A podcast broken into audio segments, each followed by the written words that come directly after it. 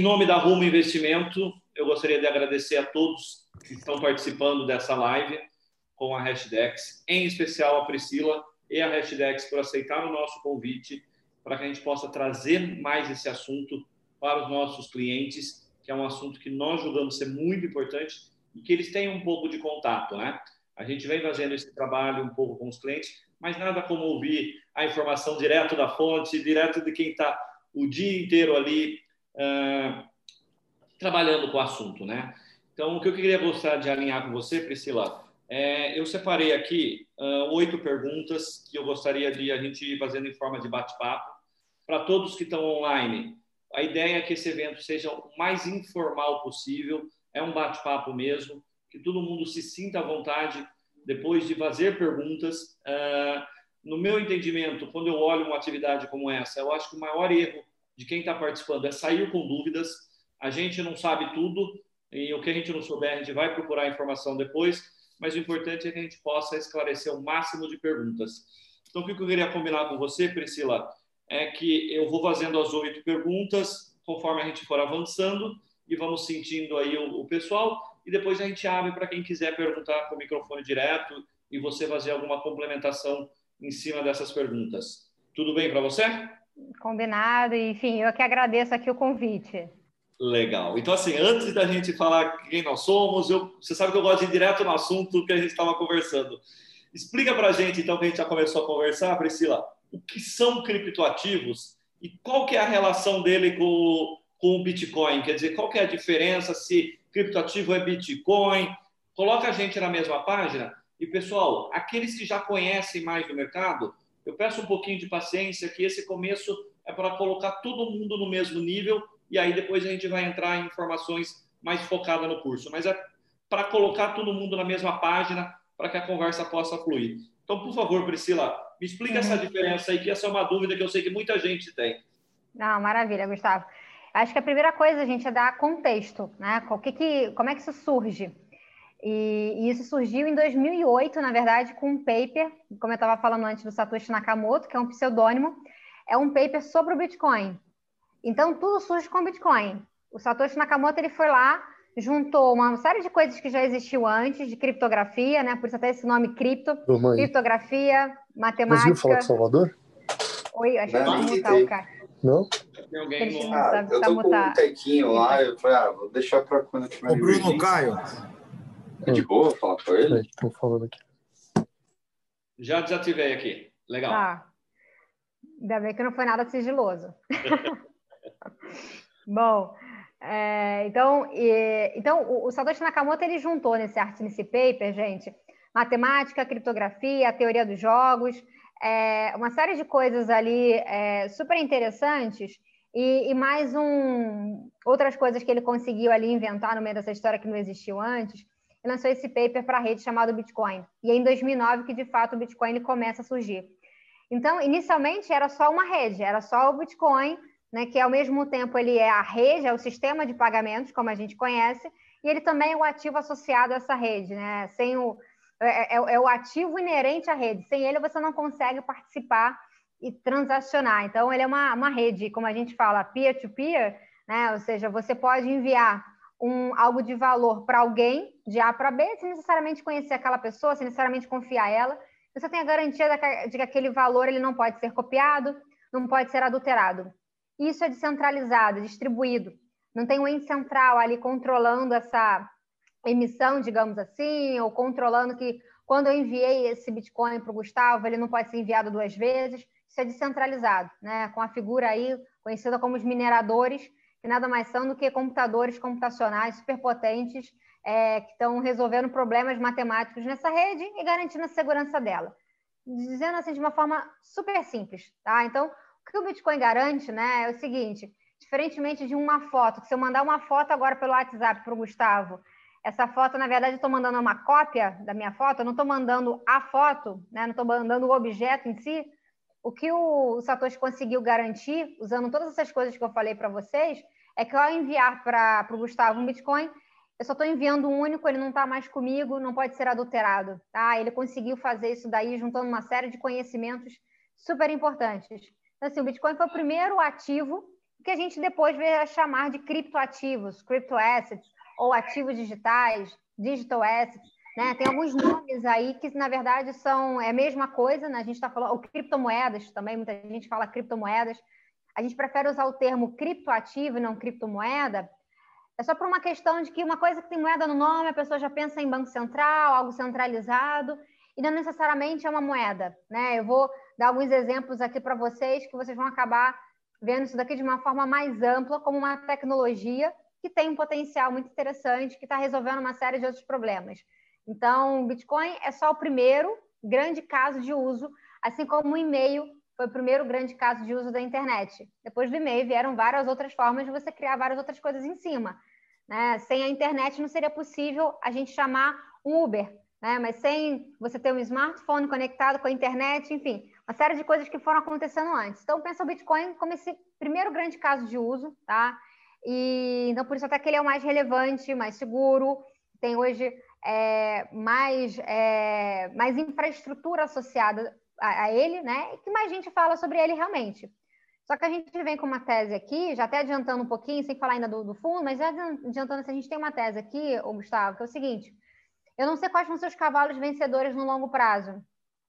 É que nem você imaginar, se você tivesse querendo investir em empresas de tecnologia no início da internet, lá no início da década de 90, em meados da década de 90, poxa, quais vão ser os cavalos vencedores, né? Vai ser é, Netscape, vai ser Internet Explorer, vai ser o Google Chrome. Poxa, investe no mercado, investe aqui na, na classe. Então, pensa em criptoativos como uma classe nova de ativos. Consegui ajudar vocês aí na, na diferenciação? Para mim, o que eu entendi, resumindo bem o que você falou, na verdade, então, criptoativos é um, são vários produtos, o Bitcoin é apenas um exemplo deles. E aí é um surgiram, outros, surgiram outros depois. E aí, engatando dentro dessa sequência, por que, que eles são tão importantes na economia e estão ganhando força hoje em dia? Quer dizer, por que, que a gente está tá chamando tanta atenção desses ativos hoje e estão ganhando essa importância? Como que vocês estão vendo esse mercado? Tá, tá ótimo. É, bom, Gustavo, acho que a primeira coisa é o seguinte: é, o Bitcoin ele, ele né, tem uma ele tem uma propriedade que aí não tem como a gente falar disso sem falar dessa propriedade dele, que é a de escassez. Lembra que eu falei para você, olha, o, né, eu, eu quando eu estou mandando para você uma, uma foto, estou mandando, na verdade, a cópia de uma foto. Tá? Então, quando eu estou mandando é, um Bitcoin, eu não estou mandando uma cópia, eu estou mandando um Bitcoin para você. E o que o Satoshi conseguiu programar de uma maneira ali muito engenhosa, inteligente, é um limite de quantidade de bitcoins que podem existir. Então, só podem existir 21 milhões de bitcoins, esse é o limite. Hoje, a boa parte disso já está em circulação. E novos bitcoins vão sendo criados a cada bloco que é minerado, tá? Para essa rede de mineradores que garantem a segurança do, do Bitcoin. Pois bem, por que, que isso é importante? Porque é, por que, que o, ouro ele tem o valor que ele tem hoje? De, né, de poxa, trilhões de dólares. Por que, que ele vale tudo isso? Ah, porque dá para usar para joia, algum uso industrial. Ok, mas ele não valeria o tanto que ele vale hoje. Ele não estaria tendo essa valorização toda que ele está tendo esse ano em particular, né, em alguns outros momentos da história.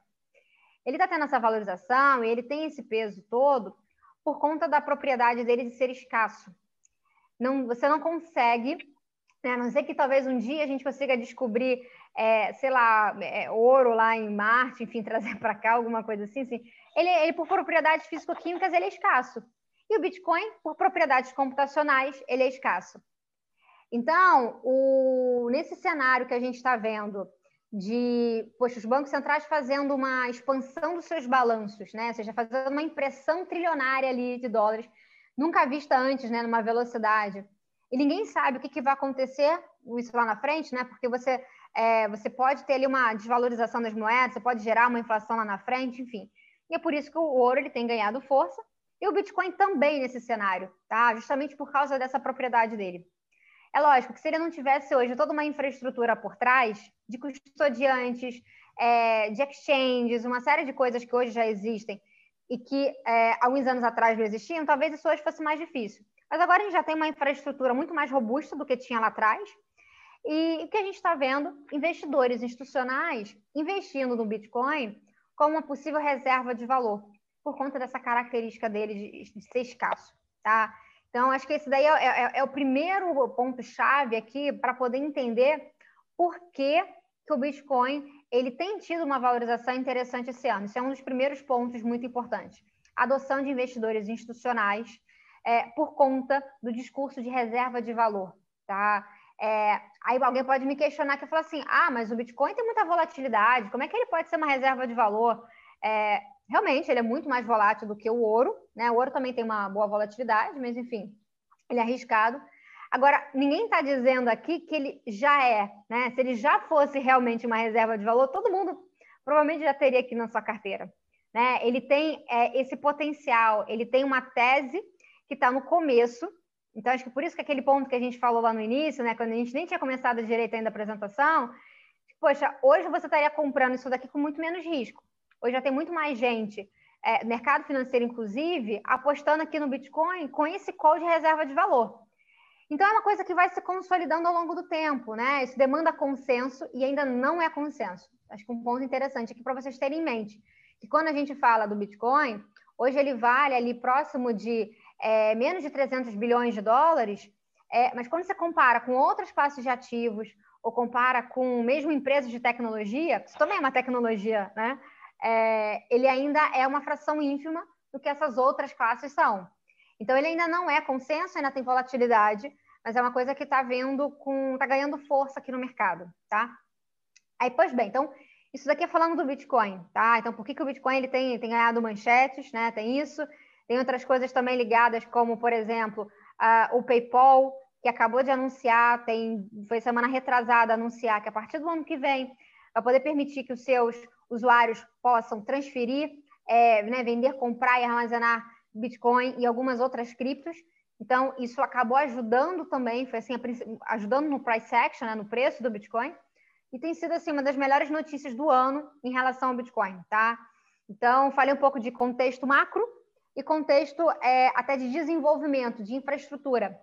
Porque pensa que com qualquer tecnologia nova, pensa que você está construindo Legos, né? Hum, você está montando ali os Legos. Quando a internet surgiu, a gente não tinha o 4G. Não dava para a gente fazer uma live como essa, um Zoom como esse, porque não ia ter conexão suficiente para isso. Né? Baixar um, um áudio, assim, uma música, já era algo né, milagroso se você gastasse algumas horas e não desse algum problema no computador. Então, assim, é, pensa como vem sendo construído realmente um Lego, onde as coisas elas vão avançando, elas vão evoluindo. O PayPal é um desses movimentos, né? É um desses Legos que, vão, que estão sendo encaixados aqui. Pois bem, então, falei aqui do Bitcoin e, e eu acho que agora a gente tem que falar o seguinte: não existe só o Bitcoin, né? Existem milhares, na verdade, de criptoativos. Nem tudo que reluz é ouro, né? Nem tudo que existe é que nem sites de internet. Tem todos os sites de internet são importantes, né? Mas tem alguns que são YouTube, Facebook, que são mega relevantes. Então, existem milhares, é, onde muita coisa está sendo criada, né? Usando essa tecnologia de blockchain, né? Essa tecnologia, quando eu estou falando aqui de blockchain, né? Para quem é novo aqui dessa, desse assunto, pensa no blockchain como uma forma de você é, ter algo que é totalmente auditável, que é totalmente transparente, que todo mundo consegue validar aqui o que está acontecendo né, que é imutável. É, pensa numa espécie de um, um, cartório digital que você não precisa confiar ali no terceiro centralizado. É, e, e, assim, as possibilidades com cripto elas são muito amplas. Algumas a gente ainda nem sabe que elas podem existir. É, isso daí que é, o, que é o realmente é uma coisa que a gente tem que colocar assim, na cabeça, assim, poxa, nem tudo é óbvio e nem tudo eu consigo imaginar que vai existir é, em algum momento do tempo. Assim como não era óbvio você falar sobre, é, sei lá, imagina que você vai alugar uma casa que você não conhece né, os donos, você poderia fazer isso daí em algum momento, né? Hoje tem o Airbnb, a gente usa normal, mas pensa você falar isso para alguém 15 anos atrás, era algo inimaginável. Então, tem muito dessa tecnologia que ainda está sendo construída, tá? Então, é, o potencial da tecnologia e quais vão ser os casos de uso para uma nova internet que está sendo construída é realmente assim um outro fator disruptivo é, que a gente tem que olhar. Então, assim, o Bitcoin ele está indo mais para essa tese de uma possível moeda até mesmo, né, ou, possível reserva de valor. É, e você tem outros criptoativos com outros papéis aqui dentro da, desse mundo da internet. Então, tem um que eu acho que você vai lembrar, Gustavo, que eu fiz uma apresentação para vocês. É, desculpa se eu estou me estendendo muito aqui na resposta, mas é que o assunto é amplo. É, que é o Brave. Né? O que é o Brave? E, gente, o Brave não está assim. É, é, o Brave ele é um navegador de internet, é um browser. Você vai navegar nele igualzinho você estaria navegando no Google Chrome, no Safari, etc. Mas ele tem uma diferença aqui que ele vai usar blockchain cripto por trás dele. É, pensa que hoje, quando você navega na internet, o que acontece? Vamos supor que você digite sapato. Sapato passa a te perseguir para o resto da vida. Né? Assim, estão coletando os nossos dados. A gente fala que o computador está ouvindo o que a gente está falando. É, estão, estão mesmo. Então, assim, a gente não paga por isso, o produto é a gente, né? Então, o, o ponto é, a, quando você está navegando nesses, né, usando esses navegadores tradicionais, eles estão coletando ali os nossos dados, estão mostrando uma série de propagandas, com as quais a gente não ganha absolutamente nada com isso. Aí vem o Brave, com um novo modelo aqui descentralizado, usando blockchain, onde ele vai usar um criptoativo, tá? Como é que funciona? Eu estou navegando ali na internet, baixei esse navegador, tá? No computador aqui, estou navegando, de repente ele me pede permissão para me mostrar uma propaganda. Ao aceitar ver essa propaganda, ele vai fazer o quê? Ele vai acreditar na minha carteira digital o criptoativo dessa rede, tá? Essa rede ela tem um criptoativo chamado BAT ou BAT, né? BAT, que é que significa Basic Attention Token. É um token que remunera a minha atenção em rede. A minha atenção em rede ela estava ociosa, eu não ganhava nada por isso. Eu simplesmente era ali a, a, a, né, bombardeada por propagandas. E aí vem um outro modelo, onde eu deixo de ganhar zero, e eu posso usar o BET que eu recebi. E lembra que eu falei para vocês, olha, um criptoativo ele não pode ser copiado, não pode ser adulterado. Se eu enviar ele para alguém que está fazendo algum conteúdo, eu posso enviar para alguém que está fazendo conteúdo. Ele não está mais comigo. Ele é único. Né? Nem se eu mandar um Bitcoin para você, ele é único. Né? Eu consigo garantir que ele é escasso. Então, vem essa história aí da unidade digital. Eu consigo garantir que esse dado ele é único, que eu estou transmitindo aqui por meio da internet. Então, assim, o BET é só um exemplo, gente, é, de um criptoativo, que ele é o, o ativo que você vai fazer, é, que você permite que você participe dessa rede. Pensa nessa rede é, como um protocolo de regras, que ele não fala Visa, Mastercard, não fala dólar. Ele só fala o ativo dessa rede. Então, o ativo da rede do Brave é o BET né? O Basic Attention Token. É então, é ele é a porta de entrada. É quase um cashback sem você fazer compra. É, é uma similaridade. Só que aqui com uma diferença que é o seguinte, quando você vai para um modelo de empresa, é, é, ela, ela, define em quanto tempo você pode gastar, em, né? você pode ser remunerado, enfim, ela define ali as regras. E pensa esse tipo de, de rede como algo descentralizado. As regras são dadas na largada, você não tem ali um, um, né, ela tem, até tem fundadores, né? Cada uma vai ter ali um modelo diferente, mas pensa que no caso de cripto, você consegue garantir aquelas regras ao longo do caminho, entendeu? É, então, o BET é, é, um modelo, tá? E existem vários outros modelos de vários outros criptoativos que estão surgindo na área de finanças, né? Então, se o Gustavo, professor de finanças, então, assim, convido depois a olhar mais essa parte de finanças descentralizadas, chamado como DeFi. É toda um, uma gama que está surgindo e, e, muitos desses tokens dessa, dessa, dessas redes aí de finanças descentralizadas, até mesmo o, o BET, que eu dei o exemplo, eles são implementados numa rede chamada Ethereum, ou Ethereum, né? ETH. Essa é a segunda principal rede que existe, né? O, o segundo principal criptoativo que existe e elas são implementadas nesse, nesse, nesse, no Ethereum, tá? É, eles usam a linguagem do Ethereum para poder programar ali os seus, os seus tokens. Então, não sei aqui quem já ouviu falar do Ethereum, né? Ele, é, ele é relativamente conhecido e ele serve para você programar contratos inteligentes. Então, assim, já me estendi bastante, mas assim, acho que eu quis dar um panorama para vocês que existe o Bitcoin como puramente areia, uma ideia de é, de possível moeda, meio de pagamento. Existem vários outros também que são mais ou menos parecidos, mas não têm a mesma força que o Bitcoin, tá? É, e existem outros tipos de tokens, de criptoativos que estão sendo criados com outras propostas diferentes. Então, é uma nova internet que está surgindo, descentralizada. Mas o que eu percebi, e eu estou anotando aqui, vendo o que você falar, é duas características importantes. Uma é que é um ativo finito, essa é uma característica importante dele. E a segunda, que eu quero explorar com você mais tarde, é que tem um segurança com S maiúsculo em todo esse sistema aí, que é o que dá credibilidade a todo ele, né? Então, eu vou querer explorar com você um pouquinho mais esses, esses dois pontos aí, que é o que trazem característica para esse valor. Mas você sabe que é. você está, eu vendo você falar, uma coisa que me chama muita atenção, que a gente fala da economia americana, por que, que é o, a economia a, sem risco? Porque é exatamente o que ela tem a impressora do dinheiro do mundo. Quer dizer, é. com isso a gente tira um pouco essa liberdade deles de injetar o dinheiro que eles querem no, no mundo, porque depois é só eles imprimirem o dólar com toda a consequência que pode ter. Mas é o que você está falando, a gente está descentralizando todo esse poder dentro da economia.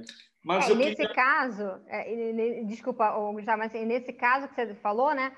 Ali você tem que confiar no que eles estão fazendo. Então, assim, apesar deles serem os donos da bola, digamos assim, isso não quer dizer que não possa ter uma desvalorização da moeda, que não possa gerar alguma inflação lá na frente, né? Então, toda consequência, justamente é, porque, porque, é infinito. Aqui você tem uma é. característica de um ativo finito, né? Então, Exato. Então, você tem toda Isso. uma segurança. Isso. E aí, só dando um disclaimer aqui, Gustavo, se você me permite, claro. como eu falei assim, existem milhares de criptoativos.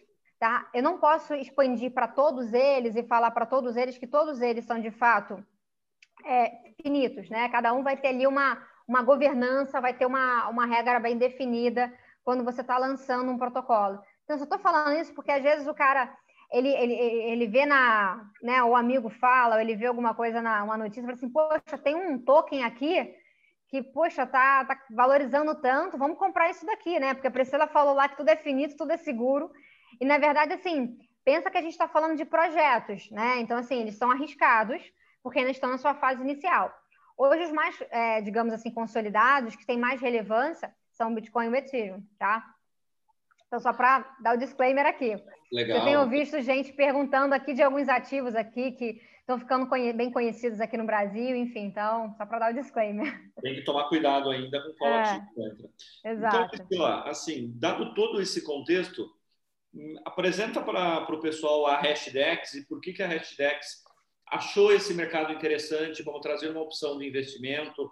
Traz para a gente esse contexto, porque eu, quando converso com meus clientes e conversava no passado, hoje já tem alguns que da Rumo Investimentos que já entram no fundo da Hashdex, a gente brincava que, o, que os criptoativos eram o faroeste, onde era um mundo meio sem lei, CVM não reconhecia, só que tudo isso mudou. Tanto é que é um pouco do que a Hashdex faz hoje. Então, apresenta para gente a Hashdex e por que, que ela está olhando esse mercado com tanto carinho. Não, maravilha. É, então, pessoal, assim, a Hashdex ela foi criada ali no fevereiro de 2018, inicialmente até com, digamos, dores dos sócios que investiam nesse mercado já há um tempo e queriam diversificar dentro da própria classe de ativos, tá? É, não queriam estar só expostos ao Bitcoin e viram as dificuldades de você é, escolher outros criptoativos para investir, como ter, digamos assim, um Ibovespa de cripto, é, aquela ideia que eu falei lá atrás, né, é, de você não... Não quero escolher aqui quais vão ser os cavalos vencedores, não quero ter que acertar, eu quero acertar na classe.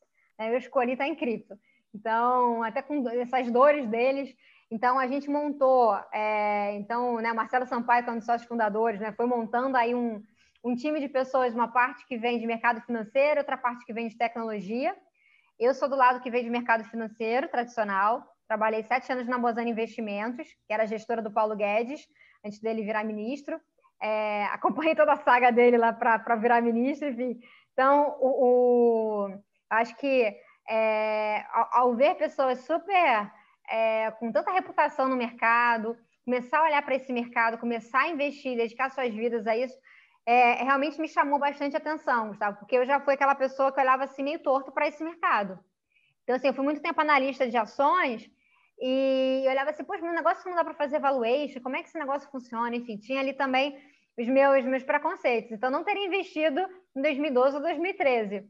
É, teria realmente, enfim, talvez eu tivesse tido a oportunidade de conhecer algumas dessas pessoas lá atrás, mas é, então realmente eles que ajudaram a abrir a minha cabeça para esse mundo novo. E a gente veio com essa ideia de dar acesso ao mercado uh, para que as pessoas possam investir de uma maneira simples, que elas já em veículos tradicionais que elas já conhecem, né, como fundos de investimentos, segura, seja com os melhores prestadores de serviço, como por exemplo a Fidelity, e regulada, né? Um fundo de investimento ele é regulado. E aí a primeira coisa que a gente fez, na ausência de ter um índice que a gente achasse realmente representativo desse mercado, foi criar um índice de cripto. E foi aí que surgiu o HDAI, uma metodologia proprietária nossa. Tá? O HDAI significa Hashdex Digital Assets Index. E aí, no ano passado, a gente criou fundos, uma família de fundos de investimentos locais, multimercados, que são fundos como vocês já estão acostumados a investir, né, é, em comprar cotas de fundos, só que ao invés de ele comprar ações, juros e moedas, ele vai estar comprando criptoativo. É a mesma coisa. Então, ao invés de você ter que abrir conta numa exchange, numa corretora, que talvez você não conheça só para poder comprar o Bitcoin, aqui você já tem conta aberta na XP, já tem ali o seu assessor, você vai investir nesse veículo através da XP. Você não precisa se arriscar indo em alguma exchange que talvez você não conheça, tá? Então, a gente veio para simplificar o acesso. Então, a gente criou o índice, criou os fundos locais, e aí, no mês passado, a gente anunciou para o mercado que uma parceria com a, com a Nasdaq para co-criar um índice de cripto com eles. Né? Então, assim, a Nasdaq, que traz bastante reputação, querendo investir nesse mercado, escolheram a Hashdex para ajudá-los nessa criação, nessa co-criação de um índice.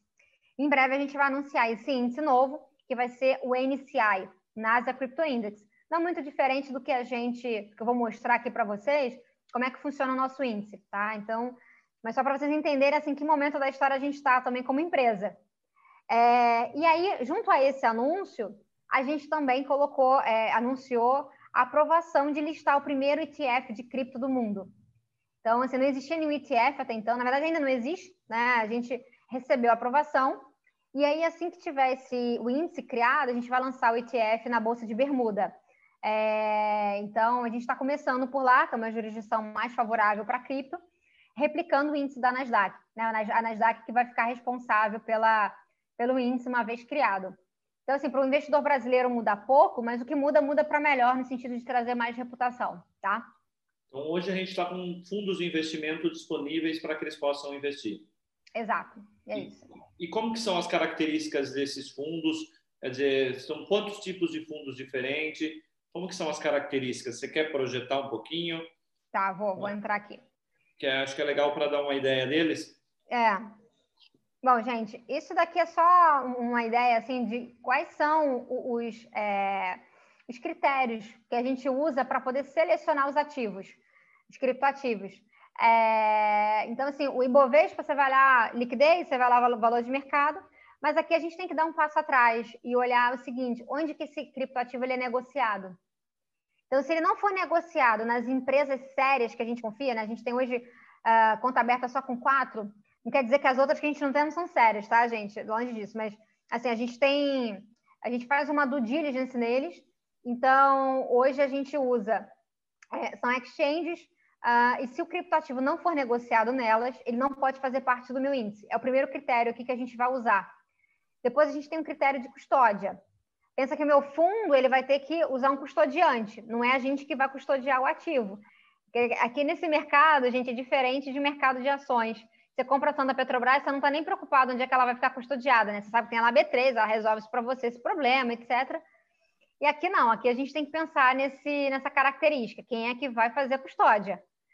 Então, se o ativo não for suportado pelos custodiantes que eu tenho conta aberta, não tem como fazer parte do meu índice. Aí depois vem liquidez, depois vem valor de mercado, ele tem que ter pelo menos 0,25% do mercado e negociar pelo menos 4 milhões de dólares. Então, assim, de universo de milhares de criptos que, que existem, ao fazer isso, eu chego hoje numa carteira que tem 18 ativos. E eles são rebalanceados em função do valor de mercado, market cap. Quanto maior o valor de mercado, mais peso ele vai ter aqui no meu índice. Essa minha carteira, gente, ela está aberta no meu site. Vocês conseguem entrar lá e saber quais são os ativos componentes aqui do meu índice, né? Que logo vão ser componentes também do meu fundo, tá? Então, é, eu vou. Isso daqui é uma, é um pouco aqui embaixo um quadrinho né, de, de performance, volatilidade, enfim, do índice. O índice está em dólares, né? E os meus fundos aqui no Brasil tem um impacto do, do dólar. Então, vou mostrar mais os fundos para vocês, que fica mais fácil aqui explicar. É, então, assim, a gente criou três fundos de investimentos uh, com três perfis de investimento para três perfis de investidores diferentes, tá? É, o Discovery ele é o meu fundo para investidores de varejo, né, geral, ou seja, não tem restrição nenhuma, qualquer pessoa pode investir nele. O Explorer é fundo para investidores qualificados ou profissionais, então ele tem que ter pelo menos um milhão aplicado em ativos é, imobiliários. E o Voyager, que é meu fundo para investidor profissional, ele tem que ter pelo menos 10 milhões em ativos. Ah, isso é regra da CVM, tá, gente? Chatinha, mas é, é isso. Então, eles vão dar diferentes exposições ao meu fundo master lá fora, que é isso que vocês estão vendo aqui em cima. Então, eu criei um fundo lá fora, que é o Hashdex NASA Crypto Index ETF. Esse fundo aqui é que vai ter essa listagem lá na Bolsa de Bermuda, é, onde o Discover ele vai dar 20% de exposição, Explorer 40% e o Void 100%. Então, quando eu recebo dinheiro no meu fundo aqui no Brasil, eu faço um câmbio para o meu fundo lá fora, o meu fundo lá fora, ele vai comprar aqueles ativos que eu mostrei antes para vocês. Ele vai comprar aquela carteira. 70% Bitcoin, 13% Ethereum, por aí vai. Tá? Ele vai replicar a carteira teórica do índice, assim que funciona. Bom, é, aí a parcela remanescente que fica no Brasil fica em ativos atrelados ao CDI de baixo risco, como, por exemplo, é, basicamente LFTs, compromissada. É, bom, isso daqui vocês devem ter aí, talvez o Gustavo já tenha passado, mas assim, bem rápido para isso aqui para vocês. Mas assim, o Discovery, acesso 500 reais, Explorer e Void 10 mil reais, tá? É, ambos cobram 1% de, de taxa de administração, é, com o custo da estrutura offshore acaba ficando um pouquinho mais caro, é, e nenhum deles cobra performance. Resgate 7 dias, Discovery Explorer, 15 dias, Void. Tributação para todos, longo prazo, aquela tabelinha regressiva, começa em 22,5% e vai caindo até 15% conforme o prazo do investimento. Bom, é, vou fazer mostrar aqui para vocês um comparativo aqui que o Gustavo me pediu. Se eu pegar o meu fundo, deixa eu mostrar para vocês o que isso significa, tá? Esse azulzinho aqui é a performance desde que o Voyager começou, que é meu fundo puro sangue, né? Que é 100% cripto. O laranja é o meu fundo que é o que tem menos participação de cripto, que é o Discovery, que só tem 20%. O vermelho é o CDI e esse verdinho aqui embaixo é o Ibovespa. Como é que ele se comportou?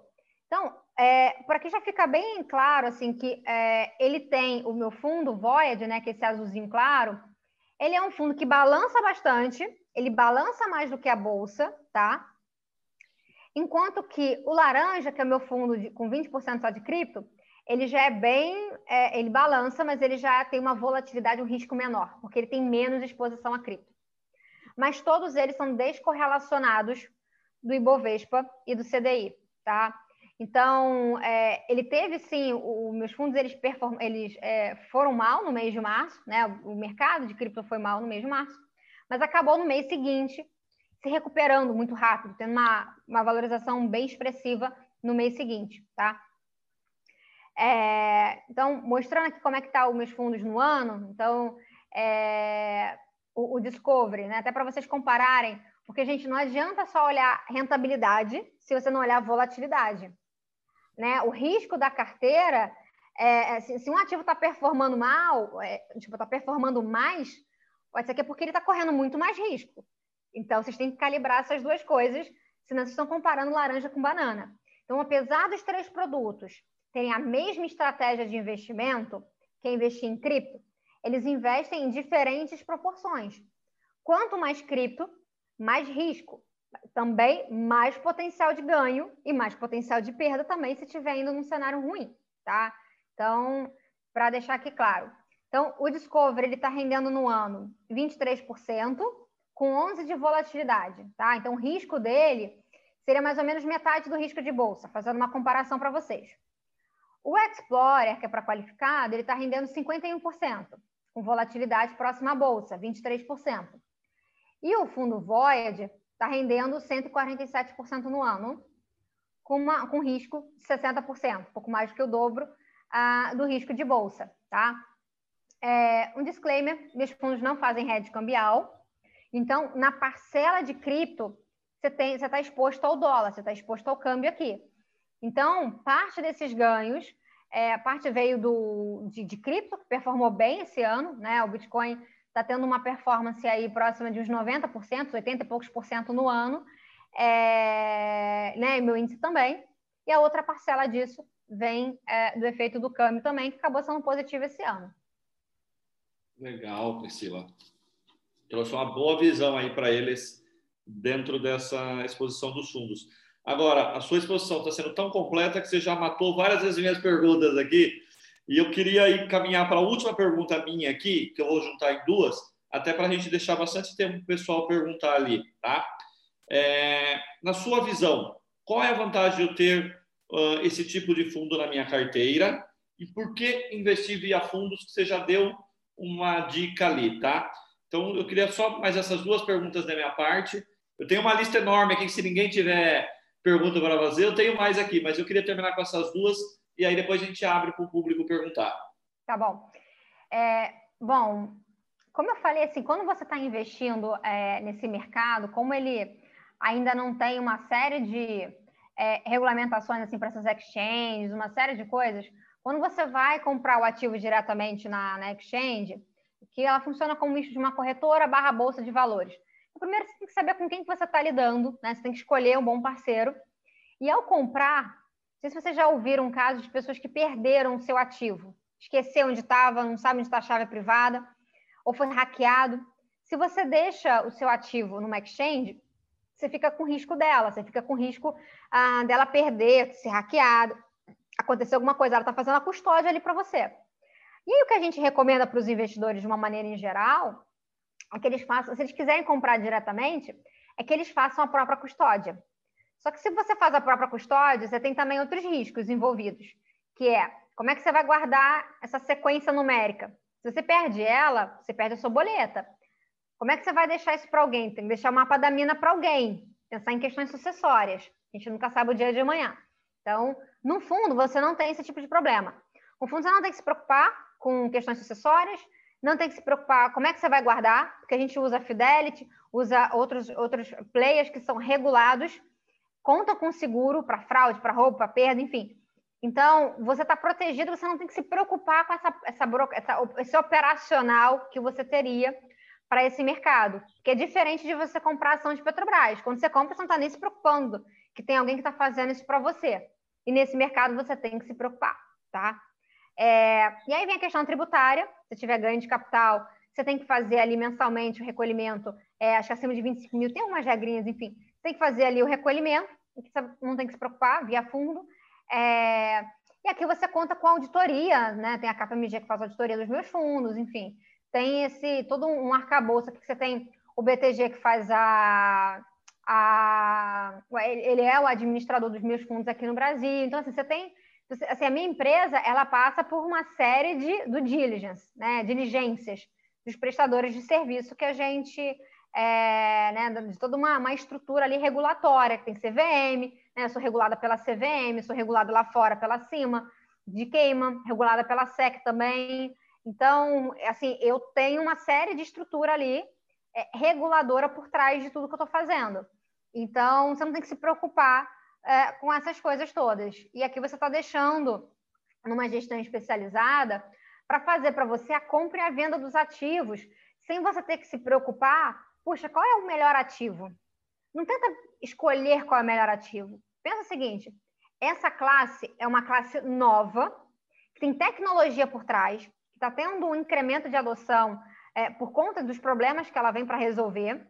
É, e quer, é, o melhor é estar exposto na tecnologia. Você não quer ter que se preocupar ali em quais ativos que vão performar mais é, ou menos. O melhor é estar exposto à classe de uma maneira diversificada. E aqui o meu fundo ele dá essa, essa diversificação. Ah, Priscila, mas hoje está muito concentrado em Bitcoin. Tudo bem, mas eu não sei daqui a seis meses, daqui a um ano. Pode ser que o Bitcoin ele dobre de preço mas outros ativos acabam tendo uma valorização maior do que ele e ele acaba perdendo relativamente peso em relação às outras. O meu, meu índice, que é um, né, com essa ideia de, de, de índice, como o Ibovespa, ele vai sendo rebalanceado em função da evolução desse mercado. É, e aí, assim, só para completar, dado que eu estou falando muito de uma tecnologia, de futuro, etc., fica aqui a minha recomendação, gente. É uma alocação que não é numa boleta tão grande, e ela é para longo prazo.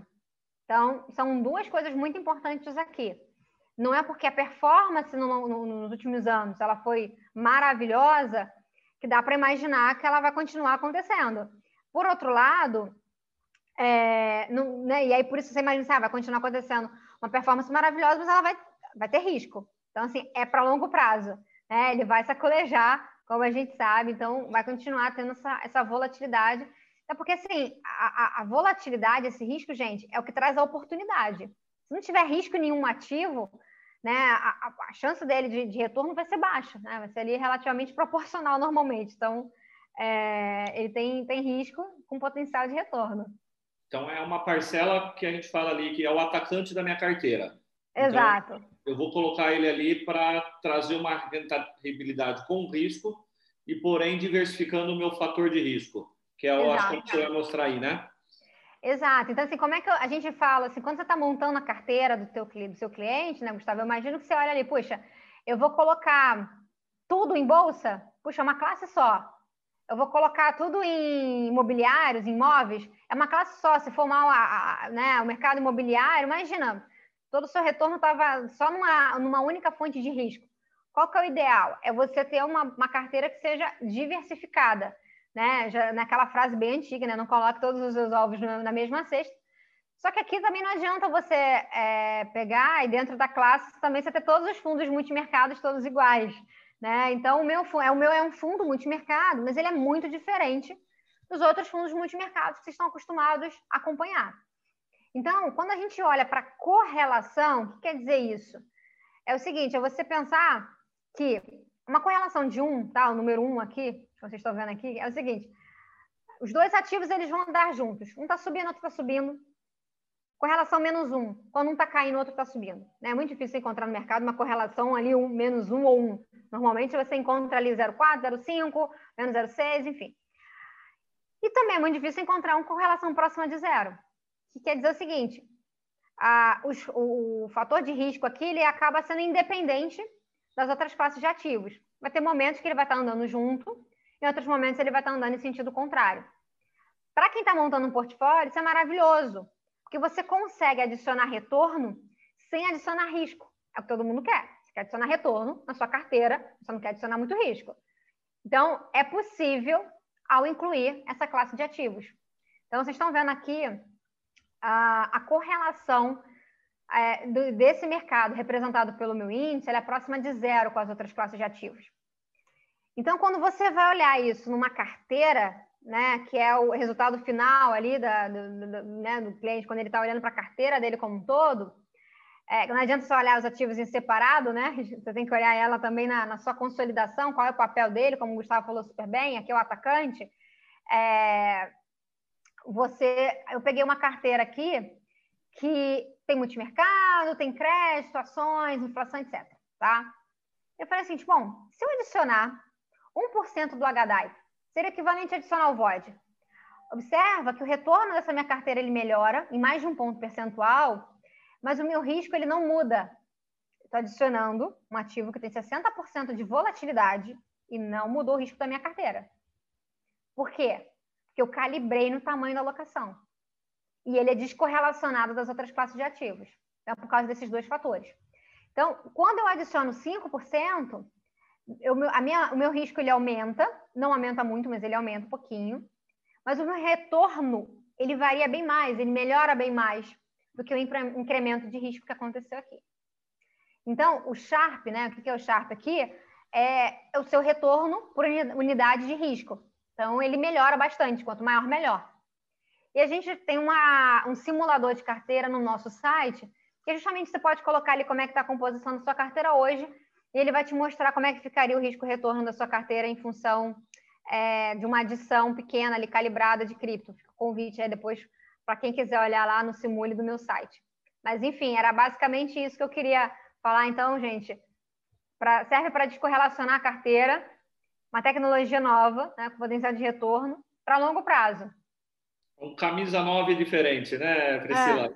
E, e, o time de futebol não adianta ter só atacante, né? A gente tem que ter o, a defesa, tem que ter o meio de campo, tem que ter o goleiro, e não adianta ter só atacante que o time fica desprotegido. Eu acho que Exato. é bem essa ideia.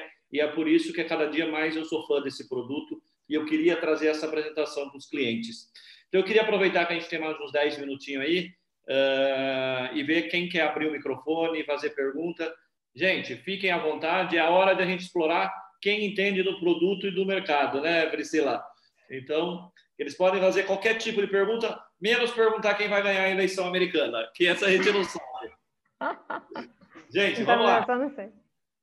Vamos devagar aí, muita pergunta. Quem que quer abrir o microfone? É, se quiserem mandar no chat também fica, né? Pode ser também. Se alguém não quiser falar. Mas eu acho que o pessoal aqui é, é não tem vergonha, não. O pessoal fala aí no microfone, sim. Olha lá, a Débora. Vamos lá, Débora. Pode?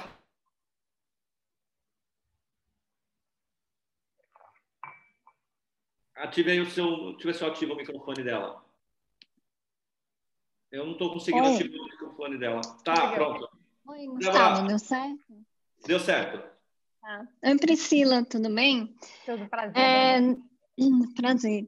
Eu fiquei com uma dúvida com relação à alocação da, da carteira. É, vocês replicam exatamente o índice, esse HDI é o espelho da sua carteira, inclusive nos pesos uhum. lá que tenha. Uhum, tá, não é, não é um índice e uma, e uma carteira. O índice seu já é a, a carteira, então. Então, o índice ele é uma carteira teórica, publicado no uhum. meu site. E aí, os meus fundos, eles replicam a carteira teórica. Eles compram Entendi. os mesmos ativos da carteira teórica do índice. Uhum, todos eles com proporções diferentes. Daí. Isso. Tá.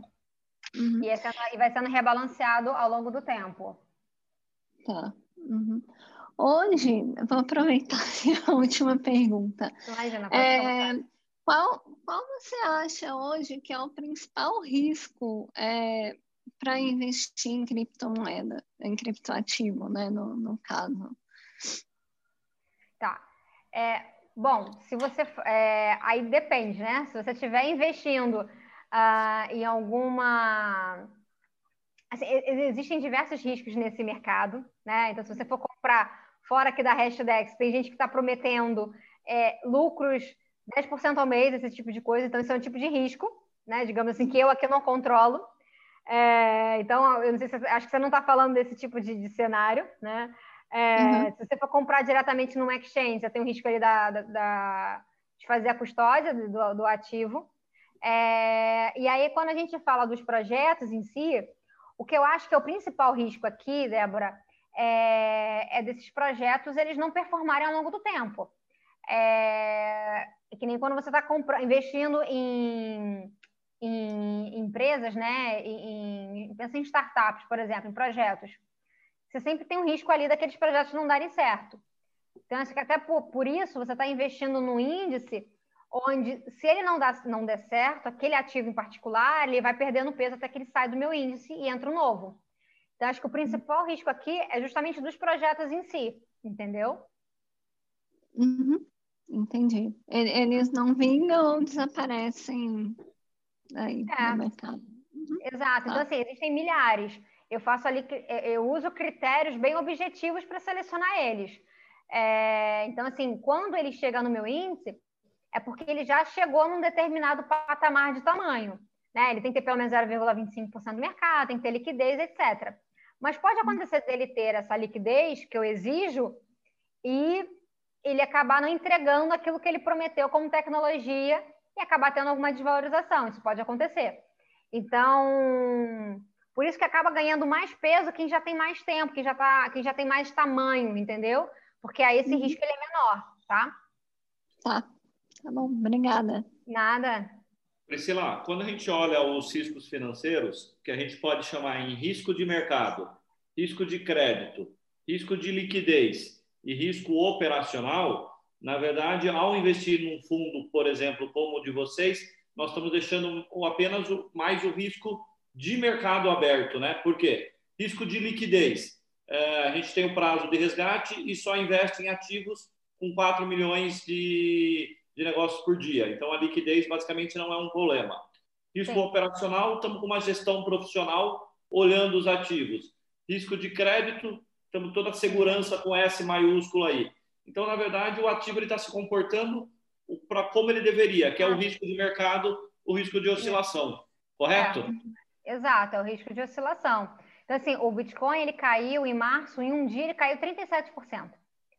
É, foi aquele dia de circuit breakers no mercado como um todo, e, e, logo depois ele se recuperou super rápido, mais rápido do que outras classes de ativos.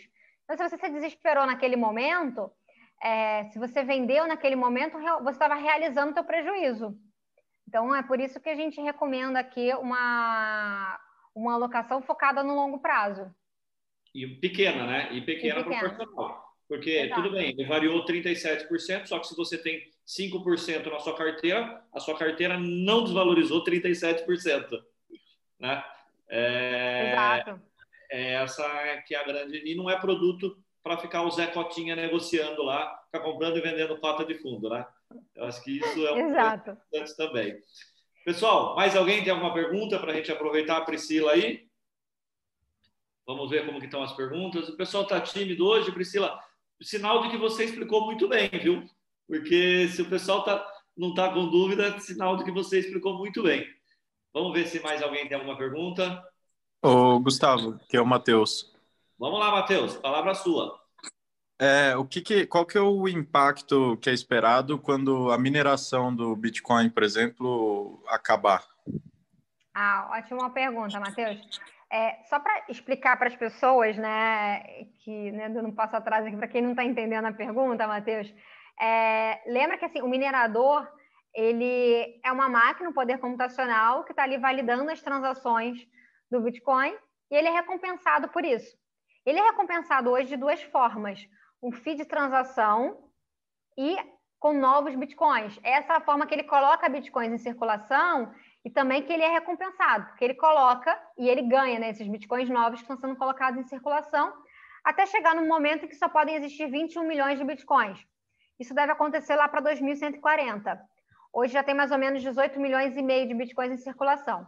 Então, a expectativa é que o fee de transação, que hoje é muito baixo, ele vai aumentando um pouco ao longo do tempo, Matheus. Essa, essa é a ideia. Então, assim, a mineração no sentido de validação das transações, né, ou seja, o trabalho do minerador, ele continua existindo.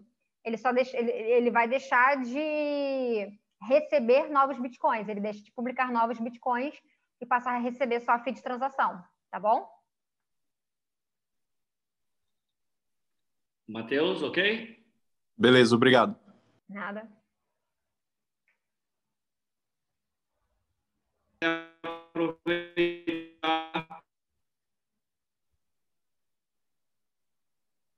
Eu travei aqui um pouquinho, voltei. Ah, tá. Eu não sabia se era a minha. Não, a minha conexão está um pouquinho instável aqui. Pessoal, mais alguma pergunta antes da gente despedir da Priscila? Você sabe, Priscila, que semana passada eu estava preparando material de aula de derivativos e aí uhum. tem uma aula que eu gosto de falar de casos, sucessos e falhas de derivativos, né? E, obviamente, a gente divulga na mídia muito os casos de falhas do uso dos derivativos. E aí eu estava procurando um caso de sucesso e aí veio, quando a gente veio, chamou a atenção que a Bolsa de Chicago é, fez um derivativos de Bitcoin, né? Quer é. dizer, de como esse mercado está crescendo e a gente tem que olhar para ele, não adianta. Da mesma forma como a gente está falando do IoT, o internet das coisas, com a chegada do 5G, a, a digitalização da moeda também é um mundo que sem volta. A gente está ainda caminhando para muitos daqui é desconhecido, é um risco, mas assim a gente precisa olhar com mais carinho e principalmente com esse S de segurança, que toda essa estrutura que você apresentou para a gente de pessoas, mais uma vez com experiência, acompanhando, fazendo a gestão, e toda a regulamentação do sistema, né? Então, realmente é uma ótima oportunidade para olhar com carinho. Gente, se não tem mais nenhuma pergunta, eu vou passar a palavra final para a Priscila, uh, fazer as considerações finais dela. E aí, de coração, eu agradeço pelo seu tempo e pela tua disponibilidade nessa aula para a gente com esse assunto tão interessante, viu, Priscila? Por favor, fique à vontade de fazer suas considerações finais. Obrigada, Gustavo. Eu que agradeço o convite. Então, acho que é, espero que tenha dado para ficar, para vocês entenderem, pelo menos é, criar curiosidade para esse mercado. Eu acho que vocês já estão um passo à frente de muita gente. Vocês já são curiosos por estarem aqui nessa, nesse momento, nessa live. É, então, fica aqui o meu convite uh, para continuarem estudando, olhando um pouco mais esse mercado. Então, a gente tem tentado fazer conteúdos com lives no nosso canal do YouTube, com, estando nas redes sociais, enfim, mandando sempre conteúdos que sejam bacanas e interessantes para vocês. Então, acho que a, o convite é para vocês é, continuarem tentando cada vez mais entender um pouquinho desse mercado, assim como vocês tentam acompanhar o que está acontecendo no mercado de, de ações, enfim, eu acho que essa é uma classe que, é, como dizem os sócios aqui, né, o gênio já saiu da lâmpada, então já não dá mais para poder não acompanhar. E quanto mais cedo, melhor. É aquilo que o Gustavo se arrepende, né? Então, é, de não ter de não ter investido lá atrás. Então, o, o, ponto aqui, gente, que talvez possa ser caro ter zero dessa classe de ativos no longo prazo. Né? Ao ter zero hoje, vocês estão dizendo para mim, olha, eu acho Priscila, que essa classe ela não vale zero. Não é para ter boletão, mas acho que ter zero pode sair caro no longo prazo. Acho que é um atacante que faz que pode fazer a diferença no longo prazo na carteira de vocês. Acho que fica o convite aqui para pensar nessas, né, nessas considerações finais aqui. E que está marcando gol, né? O atacante que está marcando gol e, de novo, não adianta ter um time só de atacante.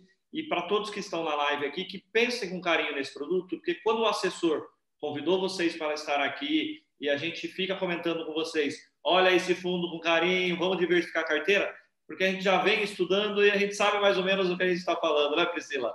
Eu acho que isso é importante. Então, pensem com carinho nesse produto, porque realmente é importante para a diversificação de carteira, eliminar um pouco do risco Brasil, que muita gente reclama. Ah, mas tem o risco Brasil, o risco político. Então, é uma forma barata e simples de diversificar.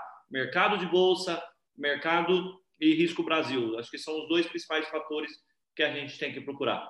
Priscila, mais uma vez, muito obrigado. Se algum tímido ficou com vergonha de perguntar e nos procurar, depois eu te transmito as perguntas. E muito obrigado mais uma vez. E quem sabe daqui uns seis meses a gente volta para a gente mostrar quantos gols esse atacante fez no, no campeonato, tá bom? Boa. Muito Boa obrigado, noite, até a próxima. Boa noite, gente. Tchau.